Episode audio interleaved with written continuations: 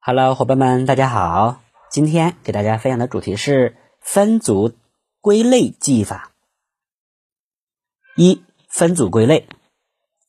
分组归类就是指，当记忆材料比较多的时候，为了便于记忆，我们可以将所要记忆的材料进行分组归类，加以组合，形成不同的记忆板块，从而达到提高记忆效率的目的。举个例子。比如，我们要记下面的一些名词，分别是电视、大米、尺子、面包、西服、风衣、橡皮、绿豆、裙子、书本、空调、蛋糕、背心、洗衣机、钢笔、冰箱。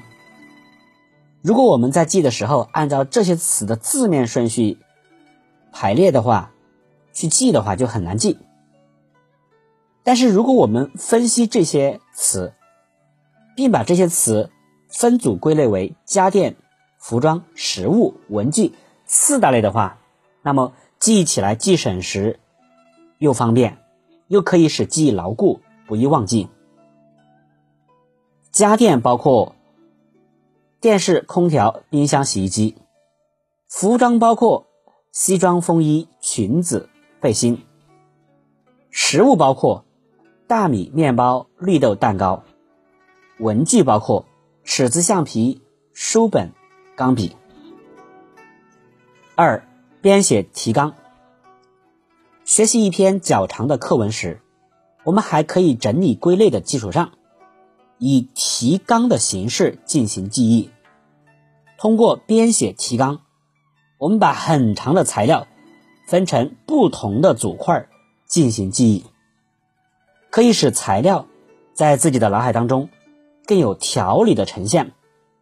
同时，小标题又可以作为提示，对应回忆的内容。三、编写提纲。包括以下几个方面。第一方面，把知识材料按照一定的意义分成各个部分。二，归纳每个部分的小标题，或提出容易联系记的支点。三，把各个组成部分按照小标题或支撑点连接成一个系统。此外，分组归类。不一定只按照一个标准，记忆材料的性质、技能、构造、大小、形状、颜色、时间等，都可以作为归类的标准。因此，在进行分组归类的时候啊，我们应该尽量按适合自己记忆的路子，明确怎样进行分类。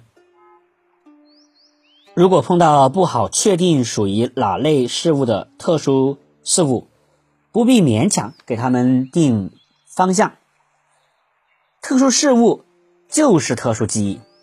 如果把这些特殊的事物归纳在一起，事实上也是一个记忆组群。好，今天的内容就分享到这里，感谢你的收听，预祝同学们考试取得好成绩，再见。